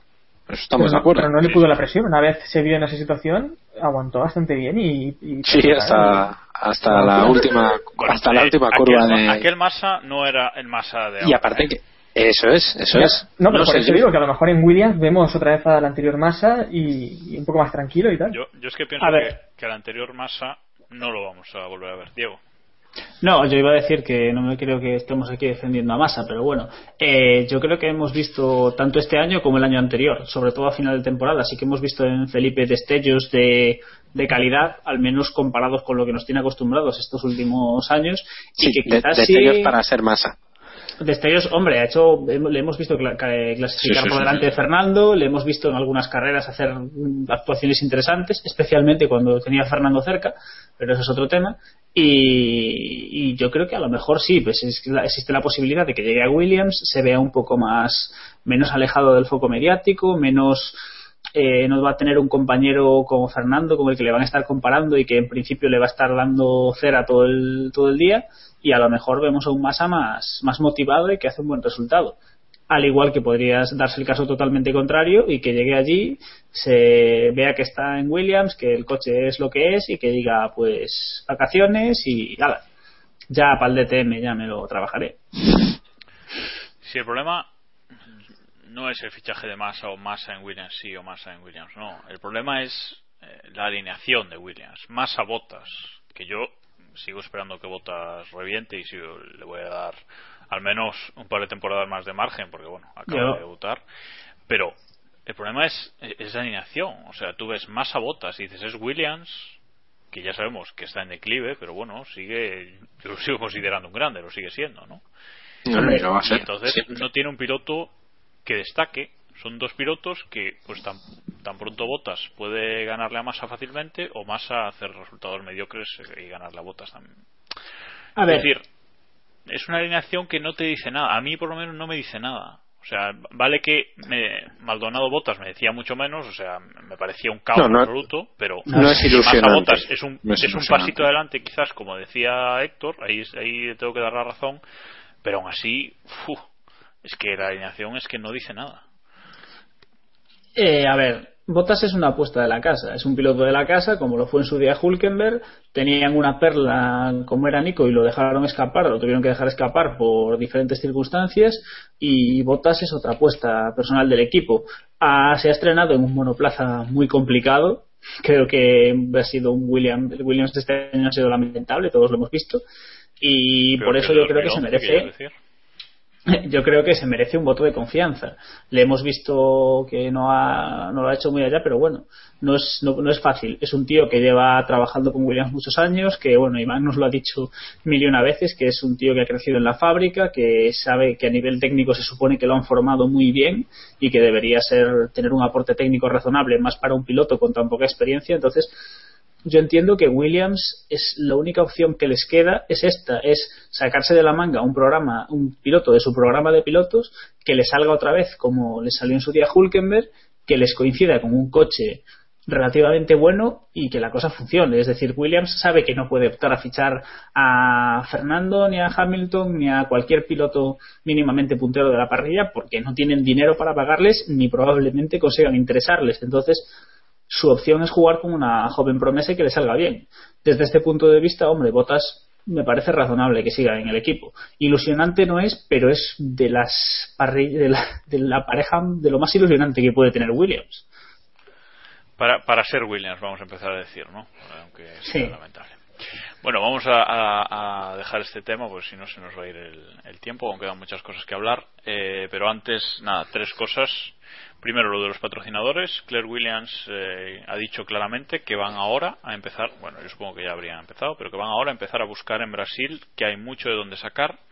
Y deja entrever que ya cuando Bruno Sena ya tenía algunas cositas atadas, pero claro, era Bruno Sena y no las cosas no podían ir, ir muy adelante. Eh, y luego va a ser la primera vez que más en la Fórmula 1 pilote un monoplaza con un motor que no sea Ferrari. Será la primera vez que, que use un motor Mercedes. Y la última es que Ferrari le hizo una despedida este fin de semana a, Massa en las, en las finales mundiales eh, y le dieron una, bueno, hicieron una exhibición y tal, le dieron un copón enorme con sus 11 victorias en la Fórmula 1 escritas, que sobraba ahí sitio para tal. Que- metro, que- metro y pico de copa. Metro y pico de 200, coca para 11 victorias, ya me dirás, es un tamaño de Debía- letras debía 72 ser- mínimo. Debe ser tamaño Michael Schumacher la copa y se les queda un poco. Sí. En, Time- en, en Comic Sans, porque son victorias de masa, o sea, hay que ponérselo en Comic Sans a la fuerza. Correcto. Vale, Sí, sí. ahora sí, dejamos el tema más a Williams atrás y pasamos a- al siguiente, de- al tercero de los grandes temas de, de esta semana, que es que McLaren parece. Correcto. Parece que ha elegido a, a Kevin Magnussen para sustituir a Sergio Pérez de cara a 2014. Eh, aclaremos, no es oficial. Eh, De mom- sí. bueno, cuando estamos grabando esto, no, igual No, no, no, se bueno, hace. evidentemente, martes, martes, Claro, es que esto. martes día 12 de noviembre a las diez y media de la noche no Vamos es a ver, oficial. seamos- seamos Escucha, serios. Escucha, déjame, déjame hablar. No es oficial de, por McLaren. Wismar sigue diciendo que tiene a varios nombres para, para, para ese asiento de, en 2014. Pero eh, Saward, Joe Saward, periodista especializado en Fórmula 1, fue el primero en darlo por oficial. Después la BBC hizo lo propio, lo dio por oficial, según sus propias fuentes. Y finalmente Autosport, que ahí ya podemos decir que es oficial del todo, también lo, da por oficial, según sus propias fuentes también. Entonces, yo creo que, está confirmadísimo. Diego, supongo que es lo que ibas a decirme. No, yo iba a decir que por mucho que McLaren sea McLaren, no creo que tengan las, los bemoles ¿Cómo de, que hacer no? el, de hacer el anuncio de, escúchame, de hacer el anuncio de, de echar a Checo durante el Gran Premio de Estados Unidos con todos los mexicanos allí en el circuito, porque ahí se puede liar la mundial. Yo supongo que esperarán a Brasil por lo menos para hacer el anuncio oficial, aunque si lo ha dicho Autosport, yo creo que todos lo podemos dar por, por hecho, pero vamos. La alineación, en teoría, del año que viene de, de McLaren será esa. Magnussen Baton. Eh, en preparación para lo que pueda pasar en 2015. Héctor. O Héctor está. Héctor Bueno, se fue. Héctor eh, está eh, haciendo un Eloy. Bueno, eh, David. Eh, eh, a ver, eh, yo es que eso de 2015 que Alonso se vaya a McLaren me cuesta todavía creérmelo eh, muchísimo, pero bueno, mm, están haciendo, está haciendo su- sus movimientos. Yo veo lógico este movimiento por parte de, de McLaren. Le están garantizando a Alonso, si es que es verdad que le tienen fichado para 2015, le están garantizando un, un escudero fiable o un escudero con, con presunta fiabilidad. O un Alonso escu- de un piloto Eh, recordemos, joven. recordemos, pero recordemos por que lo menos no será novato novato. es un, es un perfil, es un perfil Hamilton bastante Sí, sí, sí, sí, sí. Estoy totalmente de acuerdo, pero que me. Yo qué sé, que a lo mejor.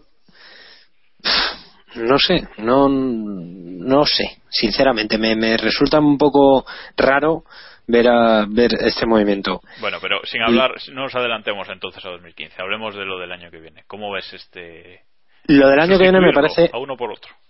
muy injusto con Sergio Pérez, porque sin haber brillado, porque no, no ha tenido carreras especialmente buenas, pese a que sea un mal coche, eh, es verdad que es más complicado con un coche que no entiendes. Y Checo no lo ha entendido en absoluto. O sea, McLaren este año, si no cambian las cosas, va a cerrar su temporada sin, sin podios, algo inédito, por lo menos desde que yo tengo memoria y es muy complicado. Eh, Kevin Magnussen es un piloto de la casa y es una apuesta muy personal posiblemente de, Martin Whitmars. ¿Qué pasa? Que Carlos Slim y Telmex se van a ir de, de McLaren. McLaren tiene que anunciar a su title sponsor, a su sponsor principal, eh, a principios de diciembre, porque Vodafone se va. No te adelantes, no te adelantes, pero sí. Ah, eso va después. Pero vamos, que, que es verdad. Que, que eso, que, o sea, hay muchos movimientos. Me imagino que, que tienen algo atado o, o tal, y muy seguros tienen que estar de que Kevin Magnussen está preparado para dar el salto el año que viene a la, a la Fórmula 1. Yo creo que sí lo está. Eh, lo ha demostrado este año y bueno, es un piloto a priori ilusionante, o por lo menos un poquito más ilusionante que, Checo Pérez, y es más del perfil McLaren. Es un piloto, bueno, bueno, es un piloto muy joven y, y creo que puede hacer buena pareja con, con Jenson Button. Pero insisto, me parece muy injusto con Checo, al cual yo todavía confío un poco en él. A mí me parece que han sido justos. Eh, es que Pérez, la verdad, esta temporada no hemos visto, no hemos visto brillar en ningún momento de la temporada. Eh, ha superado simplemente a Baton en cuatro carreras y Baton tiene prácticamente el doble de puntos que él. Eh, yo creo que no estaba preparado para ese equipo, para, para McLaren, y a pesar de, de lo que tú comentabas, la adaptación de, del monoplaza, bueno, es que un piloto también debe de saber adaptarse a las circunstancias en monoplaza y ahí es también cuando se demuestra lo bueno que se es, ¿no? Y Pérez eh, para mí no, no lo ha demostrado y McLaren le quedaba demasiado grande. Vamos a ver Magnussen, que además estaba mirando, y, y Jan Magnussen, su padre, sigue a Jenson Button en Twitter. No sé si será ya un aviso, y lo podemos dar si queréis ya como oficial. Pero bueno, que yo lo veo una, una buena apuesta por parte de McLaren, que es un equipo que ha apostado por gente joven, como, como también Raikkonen, con el que casi estuviera a punto de ganar en 2003, y, y con Hamilton. Así que, ¿por qué no va a salir bien? Bueno, hay que, hay que comentar que este año que Kevin Magnussen eh, bueno, no es que se haya paseado por la Fórmula Renault, por las World Series, por la Fórmula Renault 3.5, pero bueno, ha ganado bastante fácil, ha ganado el campeonato por, por, por 60 puntos y lo ha ganado con respecto a, a, Stoffel Van, Van Dorn, que no lo sé pronunciar, que es otro de los jóvenes pilotos McLaren, que es otro piloto que, que incluso se rumorea que si no llega Alonso en, en 2015 sería quien sustituiría a, Bato, ¿no? Bueno, vamos a dejar 2015 de momento, pero eh, pero ha ganado el campeonato fácil, con si, si no contamos a a, Van Dorn eh, con respecto al tercero eh, son más de más de 100 puntos, o sea que ha ganado el campeonato fácil y se supone que que la Fórmula Renault 3.5 es es un paso lógico y un paso importante de cara a la Fórmula 1, o sea que preparado debe estar. Además eh, se comenta que, que, bueno que uno de los motivos, espero que no haya sido el único, pero que uno de los motivos de McLaren para sustituirlo por Pérez es que en, el simulador vapuleaba a, Pérez directamente. Diego. Eh, uf, por partes. Eh, el tema Pérez de ser justos o injustos con Checo, yo soy de la opinión de que eh, ha tenido una oportunidad y quizás no la haya aprovechado todo lo que debería. No, no, nadie pretende que Checo hubiese hecho un podio ni nada similar con McLaren, pero como comentabais vosotros, lleva Jenson Button le ha metido casi el doble de puntos. Y yo creo que por, por edad y por perfil el, tenemos el ejemplo claro en la parrilla para comparar a Checo y es Nico Hulkenberg. Son dos pilotos más o menos, creo que tienen una edad, más o menos tienen la misma edad. Son dos pilotos que empezaron en la Fórmula 1 más o menos a la vez y, y, en Hulk hemos visto como año tras año ha llegado un equipo nuevo y siempre ha acabado brillando y dando, demostrando al menos un poco el piloto que, que es un buen piloto. Y en Checo no lo hemos visto.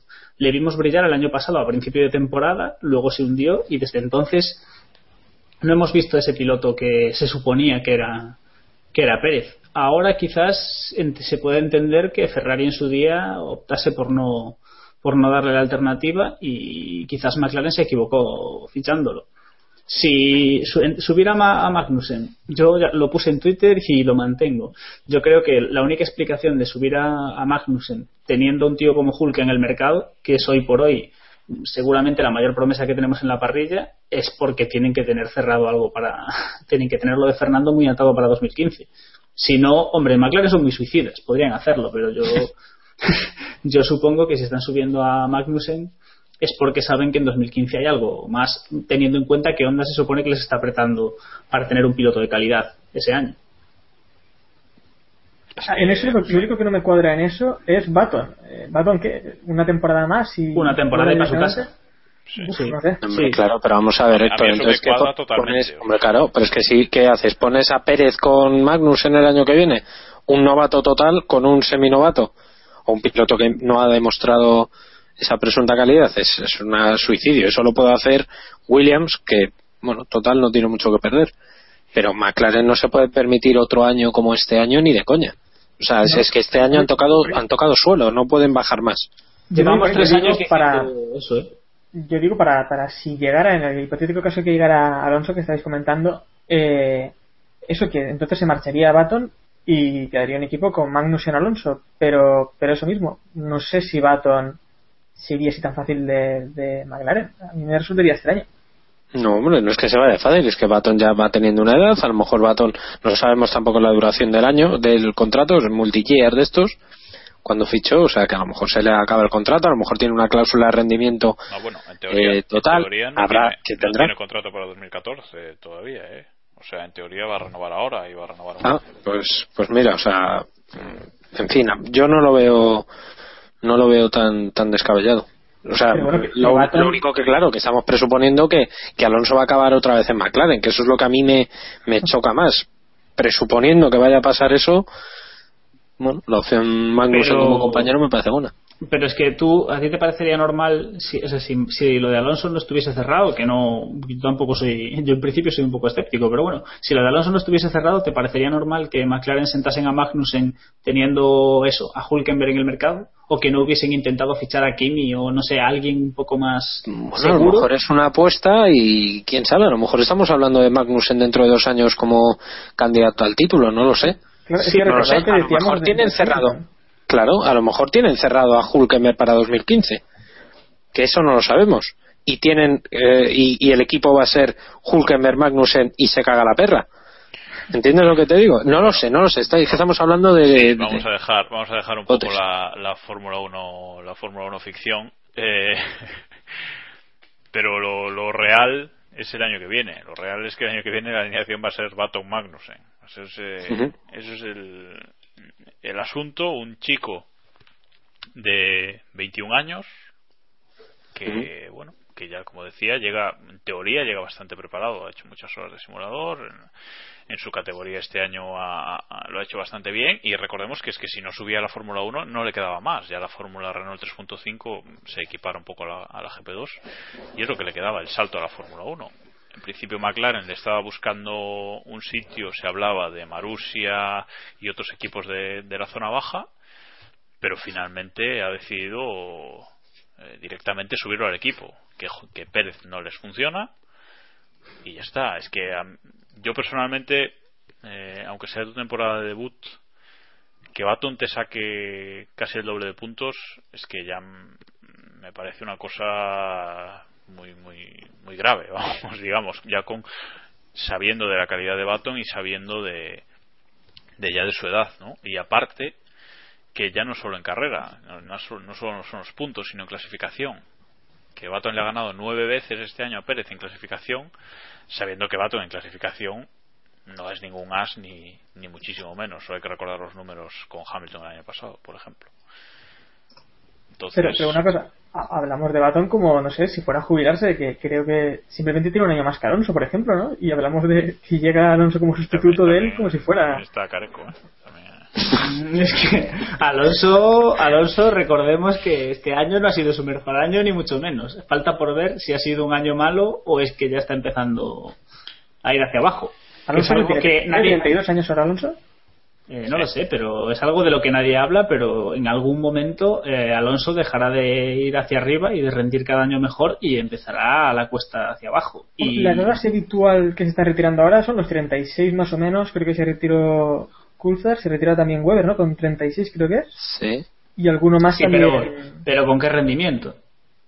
No, no, ya, ya, No, pero claro, que claro. la Es decir, habitual es un tío, pero un tío como Alonso, yo creo que nadie espera que se quede aquí arrastrándose, entre comillas, por los Baton circuitos. el año que viene, cuando empiece la temporada, tendrá 34 años. No, no, a mí me cuadra que se vayan a retirar, ¿eh? Me Yo creo mucho. que, yo no sé, no sé si él tendrá intención de retirarse, pero yo sí veo bastante probable que McLaren opten por retirarlo, al menos de McLaren. Es decir, Si McLaren, McLaren le ofrecerá un año más para este 2014 y luego ya si él quiere buscarse la vida se la buscará, pero Pero ojo, es que, es que Baton ahora mismo Weber está tiene cumpliendo. 37, por, por aclarar los datos. que está 37. buscando. Que, que Baton es un piloto que está cumpliendo las expectativas ¿eh? en McLaren, no lo está haciendo nada mal. Sí, ¿no? Para el, el hierro que lleva entre las piernas, sí. Eso, Sí, sí, y las comparaciones con Hamilton. También esperábamos un palizón de Hamilton y bueno, tampoco ha sido del todo así. Sí, sí. Un, un último dato de, de Magnussen, cuando debute, se dará la circunstancia de que debutará en el mismo equipo que su padre, Jan Magnussen, que debutó en el Gran Premio del Pacífico del 95, sustituyendo a Mika Hakkinen, que le estaban operando de apendicitis, como curiosidad. Y en aquella carrera eh, acabó, acabó, acabó, dejadme que lo mire, acabó fuera de los puntos, pero no me veo ahora mismo como pa, pa, pa, décimo. Que de aquellas no se no puntúan los diez primeros. Aquí Sí, dejo el dato. los seis primeros, creo. Eso es. Bueno, vale, vamos a dejar el tema Pérez Magnussen ya, que al final se nos va el tiempo totalmente. Iba a ser un capítulo corto y, y al final nos hemos enrollado demasiado con tanta noticia. La silly season. Ah, que- sí, sí, Bueno, una cosa que comentabas tú antes ya de refilón, David, que McLaren ha retrasado el anuncio de su nuevo patrocinador principal. Eh, el año pasado, por estas fechas, anunciaban que Vodafone no iba a ser su patro- iba a dejar de, de patrocinar al equipo en 2014, pero que el 2 de diciembre, creo que incluso dijeron fecha, dijeron la fecha exacta, 2 de Sí diciembre. me suena, 2 de diciembre, sí. Sí, eh, que es lunes, que iban a anunciar ya su nuevo patrocinador para 2014. Parecía una cosa cerrada, hecha ya, simplemente pendiente de, de anuncio. Bueno, pues eh, McLaren publica Autosport que va a retrasar sin edien esta. Bueno, publica Autosport, no, publica Autosport en declara- de- con declaraciones de, de Martin Whitmer, vamos, que va a, declarar- a- a retrasar esta este anuncio, pues eso, sin edien. Eh, Whitmar dice que que bueno, que seguramente se dejará ya para cuando se presente el coche, o sea que suena a que están buscando todavía, o sea, no se ha cerrado lo que tenían preparado y ahora andan buscando rollo Williams, eh, buscando los rastrojos, o, no sé, o otro tipo de, de circunstancia que yo no, no alcanzo a ver, pero no pinta nada bien la cosa, David. No, no, es, a mí me resulta bastante preocupante. Lo deben tener cerrado porque a estas alturas, si no lo tienen cerrado, eh, es que la crisis en, en McLaren es muchísimo más grave de lo que pensábamos. Y no sé, muy seguros tienen que estar de, de lo que están haciendo. Sinceramente, me, sorprende mucho la salida de Pérez, sobre todo por eso, porque es que con Pérez se va Carlos Slim, que recordemos es el, hombre más, más rico del mundo. ¿Algún comentario, los demás? Bueno, pues entonces eh, dejamos este tema que, como digo, se nos va el tiempo y aún nos quedan algunas cositas interesantes.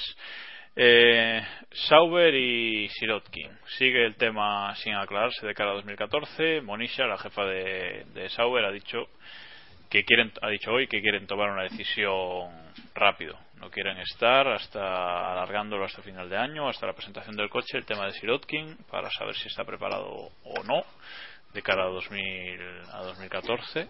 Entonces, bueno, está ahí pendiente.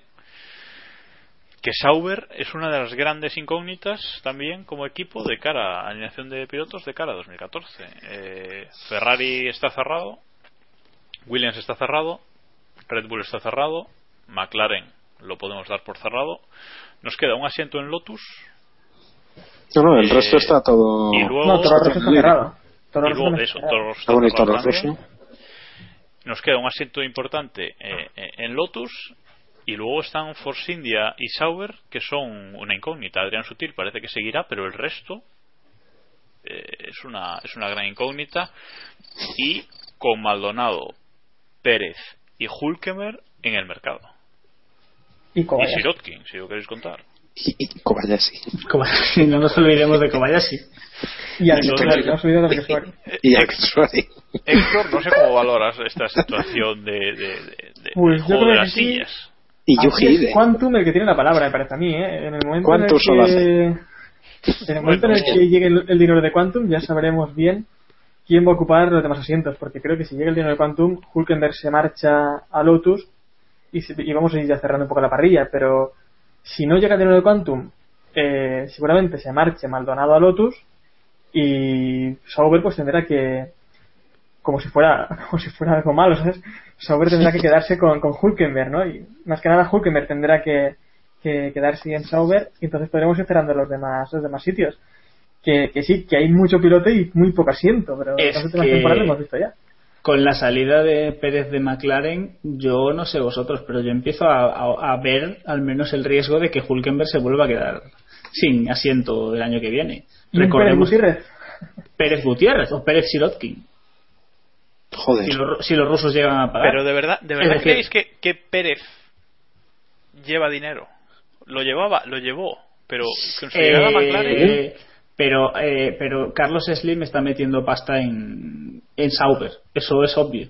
Y si Carlos Slim está metiendo pasta en Sauber, tiene seguramente podrá decidir o al menos tendrá bastante peso para influir en un asiento. Y aunque Gutiérrez es un paquete, eh, Bueno, Pérez bueno. en su época de bueno Pérez en su época de no a mí que, que me parece muy bien que te haga gracia porque hable como un dibujo animado pero ese no es el tema Se Eh, merece seguir en la Fórmula 1 Pérez- solo por eso.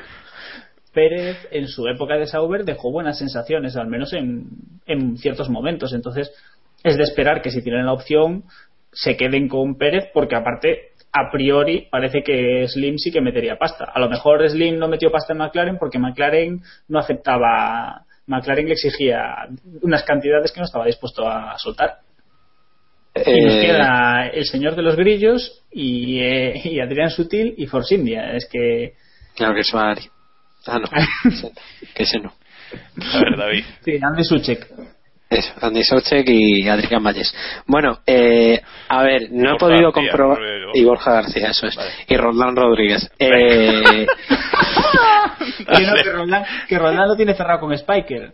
es verdad. Y con USGP. A ver, Y eh, Carmen Jordá. Venga, David, lo correcto. que tienes que decir. Eh, esta tarde no he podido comprobar su, su veracidad, sinceramente, pero hay unas declaraciones de Sergio Pérez, a un, creo que es a un periodista mexicano, en las que le han preguntado eh, sobre, pues eso, sobre lo que ha pasado, sobre su futuro.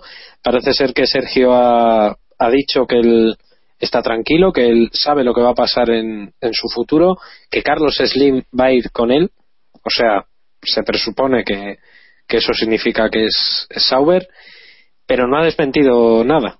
Es decir, eh, Sergio es consciente de que no de que no va a seguir en, en McLaren. No le hace falta desmentir, que ya está la cosa clara. O sea que- No, no, claro, claro, pero que me refiero que no es lo típico de que ha dicho, no, no, a mí me han prometido, tal, no. Él lo ha dicho con un gesto serio, parece ser, y, y ha dicho que, bueno, que él está confiado y que, y que el año que viene va a seguir en la Fórmula 1. ¿Dónde tiene hueco? Lo natural es que vuelva a Sauber. Eh, pero, pero no sé. Bueno, vamos a, a dejar la serie season, que nos quedan cuatro noticias todavía no relacionadas con la serie season, que está muy loca. De No momento. parecía este año que fuese a estar tan loca, pero vamos, está siendo muy- loquísima, la más loca de, de los últimos años, y ya la del año pasado tuvo, tuvo tela. Bueno, eh, noticia que ha saltado hoy también, también Autosport, un dibujo de, de Scars F1, eh, conocido periodista especializado en técnica y, y dibujante. Craig, Craig Scarlett, no sé cómo se pronuncia Scarlett. Scarlett, sí. Scarlett. Bueno, eh, una noticia en, en Autosport con, con una ilustración suya de cómo eh, piensa que serán la, la parte frontal de los monoplazas de 2014 con la nueva normativa. Ya en 2011, cuando la nueva normativa eh, hizo un dibujo con el famoso morro de pato, que nadie se lo creía y al final fue tal cual él lo dibujó, y ahora él ha hecho una interpretación de las normas, llevando la normativa al límite, en el que la es que es raro explicarlo, ¿no? Pero el Descríbelo, morro- descríbelo, ¿cómo? Dilo, dilo, no, el no, morro, dilo. el, dilo. el- el morro de monoplaza cae, no, no, sé, no tendremos ya más morro de pato, ahora tendremos morro pene. Ya, Sí, sí, hemos dicho, hemos ¿no? dicho pene, pene. ¿Has oído iBox? Pene. A ver si no vas a hacer la de la otra vez. Eh, Que todavía estamos esperando, iBox. pues eh, sí. iBox, ponnos el 100. Primer aviso.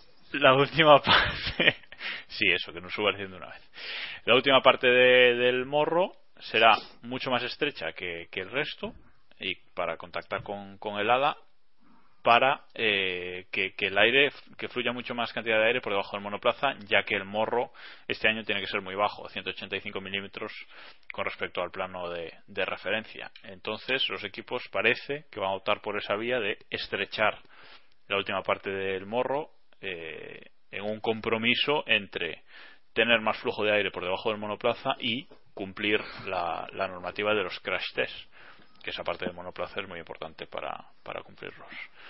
Todos habéis visto la imagen. ¿Qué os parece? Bonito. A Héctor le parece bonito. A Héctor le parece bonito eh, un Fórmula 1 con forma de polla en su burro. Ese es el titular, señores, es a esta hora del día. A mí lo que me hace gracia es que, bueno, nos, nos, inventaron lo de los Vanity Panel y tal para tapar el escalón, porque el escalón era muy feo. El escalón era horrible, según, según muchos. Y ahora venimos con esto. Pues, pues hombre, yo la miniatura de estos monoplazas no creo que, no creo que me compre ninguna, ¿eh? No vaya a ser que, que... No vaya a ser. Bueno, no sé. Es que ya Adrian Newey y Sam Michael ya habían advertido de que los monoplazas de 2014 iban a ser muy feos, mucho más que, que los de este año, y desde luego que, que si son así, eh, van a ser muy feos. No sé, ¿a alguno le gusta más que, lo, que el morro de pato? No, no. Pues bueno, vamos a. Adrián Sutil, Adrián Sutil dijo que le gustaba, creo. ¿Qué, qué hiriente ha sido ahí, Diego. Ahí ha sido hacer daño. Pídele perdón a Tucci. ¿Qué, qué, Bueno, eh, vamos a, a, tener, vamos a divertirnos en las presentaciones de enero de, del año que viene. Eso, eso sin duda, porque la forma del morro es curiosa. Vamos a dejarlo ojo, ahí, ojo. bien curiosa. Que, que ahora McLaren, porque McLaren no tiene un monoplaza feo. Bueno. ¿Qué se inventan? Hombre, siempre está la opción de hacer un morro normal, ¿eh? Nadie, nadie exige hacer esa estrechez en la punta, pero. En la punta. ¿Y se atreverán otra vez a perder rendimiento simplemente porque el coche sea más bonito? Sí, es McLaren. En McLaren sí, ¿no? Por supuesto. Deben hacerlo, de hecho. Bueno, otra noticia. Eh, hay un asunto que creo que se está entendiendo mal o no se está sabiendo explicar por parte de la prensa, que es eh, que se está diciendo que la, la, FIA quiere hacerse con un 1% de... No, perdón, se está informando de que Eccleston le va a dar a la FIA un 1% de la, de la Fórmula 1, de, las acciones de la Fórmula 1, pues, como parte del acuerdo de la Concordia, este nuevo que se ha firmado hace poco. La historia, según he podido leer hoy aclarar un poco el tema, es que si la FIA quiere un 1% de la Fórmula 1 lo va a tener que pagar directamente, que Eccleston se lo va a facilitar, pero que lo va a tener que pagar y que luego, bueno, podría volver a vendérselo a CVC, que es la, la mayor accionista, etcétera, etcétera. Pero el tema no es que Eccleston le vaya a regalar un 1% de la Fórmula 1 a, a, la FIA. No sé, los demás, eh, si habéis visto este tema, cómo lo habéis entendido. No, no, pero vamos, lo, has contado perfectamente. Eccleston no perdona un duro ni a nadie. O sea, si la Fórmula 1 quiere hacerse con una parte de los derechos de explotación de, de, su propio deporte, es que es, a ver, esto es un poco complicado de, de explicar al gran público, pero la Fórmula 1 per se no tiene derechos sobre sí mismo. O sea, no, no, no, los derechos son de Bernie. Esto es como si el fútbol, eh, pues la liga de fútbol no tuviera sus los derechos sobre sí mismos. Es, es lo mismo. O sea que... Efectivamente, ahí los equipos ni pintan ni, ni cortan, por ejemplo. Por ejemplo. Eh, bueno, otra noticia está un poco, un poco triste, que es que la, la revista F1 Racing española, la versión española, eh, que es, había sido revivida a principios de temporada por, por Planeta, Planeta compró los derechos para, la nueva revista, eh, ha dejado de publicarse. En octubre ya el número que tenía que haber llegado en octubre como tarde ya no ya no ha llegado y bueno por lo visto en sus redes sociales ya no hay actividad desde hace más de un mes y bueno parece que, que definitivamente ha vuelto a ha vuelto a desaparecer la F1 Racing española. Eh, dos números se han publicado en esta nueva etapa. El número el número inicial con esa portada con, con Fernando Alonso con el, con el Ferrari de Fernando Alonso. Y el segundo número que era eh, la misma portada que la la F1 Racing británica del mes anterior que era esa foto de Vettel media cara de Vettel y media cara de, de no sé cómo valoráis este asunto supongo que esperado. Creo que en su momento ya dijimos que no iba a durar demasiado pero bueno no sé. Eh, Héctor si quieres valorar No, eh, yo no sé, para mí lo que falló también fue la distribución, porque vamos, yo no pude conseguir ninguna de estas dos revistas, eh, tuve que conseguir al final la versión digital porque me era imposible encontrarla y eso que, que di vueltas y vueltas. Sé también que a más gente le ocurrió, al menos por aquí por Valencia, y bueno, no creo que haya sido este el problema, pero también me extraña que con simplemente eh, habiendo sacado dos números haya, haya desaparecido una revista que, que, bueno, si no recuerdo mal, duró desde el 99 al 2007, 2008, cuando, cuando, se, cuando se retiró. Pero, pero estuvo muchísimos años. Creo que salió en el 99, de hecho. bueno ahí Una está. pena. Una pena, cualquier cualquier medio que, que desaparezca es, es una mala noticia. Esto es así. Sin duda. Y ánimo a todos los que estaban ahí involucrados en el proyecto, que tenemos a, a, a buenos compañeros y conocidos ahí, teníamos que, que bueno, que ánimo a todos ellos. Y la última noticia de, del día, eh, ya quizás un poco saliéndose ya de la, de la Fórmula 1, pero bueno, también interesante de cara a nuestro país, es que Joan Vila del Prat ha sido condenado por el asunto Epsilon Euskadi. Eh, bueno, es un tema económico complicado, hay un- un- unos pagos que no se hicieron, eh, se hicieron por un valor no debido, bueno, no, no sé muy bien porque tampoco he podido leer la noticia completa hasta, hasta ahora. Básicamente, bueno, un tema un tema más de corrupción habitual en, en este país. La, el gobierno vasco eh, puso pasta para poner en la élite de la Fórmula 1 al equipo Epsilon. Eh, el equipo Epsilon no llegó a la Fórmula 1 como todos sabemos. El dinero que le dio la- el, el gobierno vasco no fue devuelto. En fin, parece ser que, que Vila del Prat se llenó los bolsillos y, y la han condenado.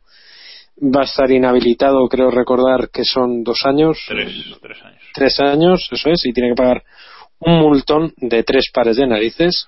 Creo que Y- son 900.000 euros. Correcto. Sí, sí, montón 900.000. increíble. Y, y nada, bueno, es, es una más. La verdad es que no, a mí no me, no me sorprende, no me sorprende nada porque ya olía muy mal en su momento con la salida de, de, bueno, de los pocos socios que tenía eh, Vila del Prat y, en fin, esperemos que pague lo que debe pagar y, y que se resuelva. A mí, a mí me extraña que, que sea el único responsable, ¿no? O sea, No, no, no es el, mu- no es el único responsable, pero sí es el máximo responsable. Que no es lo mismo. El- la empresa era suya y, y en fin, tiene que, también, también he tiene que escuchado que, que vendió parte a- al que era director financiero de la empresa. Eh, se supone que, que lo vendió por. Al final creo que pagó el director financiero 100.000 euros cuando el valor real era de, de un millón de, de euros, ¿no? Que también ahí es uno de los temas que se estaba, que estaba comentando. Al final creo que se 200. hablaba de. 200.000 euros fue la. Sí, sí, lo pero, que pero ponía que simplemente se había pagado la mitad. Sí, sí, sí, sí, sí, sí, sí, o sea que es, es de coña. es de coña. Y al final, bueno, se supone que se han perdido 40 millones de dinero público en. Eh, en esta- Sí, que ese es el, ese es el mayor pro- ese es el mayor problema, claro, que en el País Vasco no se pueden permitir, vamos, ni en el País Vasco ni en ninguna región de, de España, evidentemente, que regalar un 40 millones de euros así porque sí. O sea evidentemente, evidentemente el proyecto hacía ilusión a, a- a- a todos nosotros, no a los fanáticos de esto de- del deporte del motor, pero claro, cuando luego ves la realidad que había detrás, pues ya no hace tanta gracia, ¿no? Ninguna gracia, de hecho. Ujú. Bueno, por, claro. por suerte la justicia en este país a veces todavía funciona, así que bueno, que paguen quien tenga que pagar y que se responsabilice cada uno de, de sus actos. Y con esta noticia terminamos el podcast de hoy, que lo queríamos hacer corto y nos va a salir uno de los más largos de la temporada, pero no pasa nada porque la Season siempre no nos da vidilla. Así que nada más, muchas gracias a todos por escucharnos, muchas gracias David, Diego, Héctor por estar aquí una semana más. Gracias a ti, majete. Nunca está mal decir majete. Majete es una palabra que mola. Es una palabra que, que no está mal. Y nada, volvemos la semana que viene con el post Gran Premio de Estados Unidos y ya previa de Brasil, porque ya vienen dos grandes premios seguidos para cerrar el año, por fin. Y por fin lo añado yo. Y bueno, pues nada más. Gracias eh, por escucharnos una semana más. Gracias por estar ahí apoyándonos. Y, ah, que no se me olviden las formas de contacto, que siempre se ríen mis compañeros, pero son importantes. Eh, nuestro blog, que es keeppushing.compres.com, nuestro email, skippushingf1.gmail.com y estamos en las redes sociales, Google Plus, Facebook y Twitter. En Twitter, eh, que es lo que más atendemos, somos KP Podcast. Si queréis decir algo, preguntar algo para el próximo capítulo, alguna duda, cualquier cosa que queréis que comentemos, pues por ahí nos lo podéis decir, o por Facebook o por, por Google Plus, incluso por el email. Así que sí, ahora, ahora nada más. Eh, ya sabéis, como os digo todas las semanas, y como decía Samuel, keep pushing al máximo y nos escuchamos la semana que viene. Adiós. Un saludo a Paul Di Resta. There is a star that lights the road. Will it take me to the end? Well, I don't know. But for one last time, I'll take this ride and just drive. I wanna be the only one to make it to the light.